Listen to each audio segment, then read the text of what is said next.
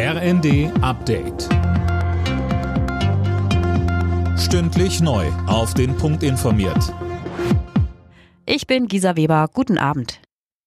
Die Weltklimakonferenz in Dubai ist gestartet und gleich zu Beginn haben die Teilnehmerstaaten einen Fonds beschlossen, der ärmeren Ländern bei der Bewältigung von Klimaschäden helfen soll.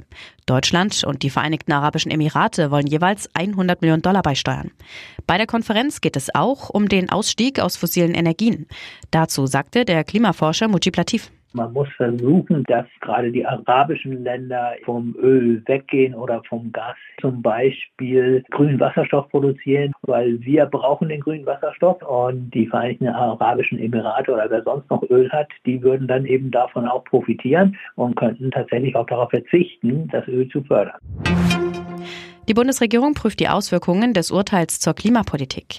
Die Entscheidung sei noch sehr frisch und werde nun ausgewertet, hieß es aus Regierungskreisen. Mehr von Lisa Schwarzkopf. Das Oberverwaltungsgericht Berlin-Brandenburg hatte der Bundesregierung die rote Karte gezeigt. Deren Klimaschutzpolitik ist demnach in Teilen rechtswidrig. Geklagt hatten Bund und Umwelthilfe. Sie sprechen von einer schallenden Ohrfeige. Es brauche nun ein Klimaschutzupdate. Das Gericht verpflichtete die Bundesregierung dazu, Sofortprogramme für die Bereiche Gebäude und Verkehr auf den Weg zu bringen, um da die Emissionen runterzuschrauben. Das Urteil ist aber noch nicht rechtskräftig. Gut integrierte Einwanderer sollen künftig schon nach fünf und nicht erst nach acht Jahren den deutschen Pass bekommen können.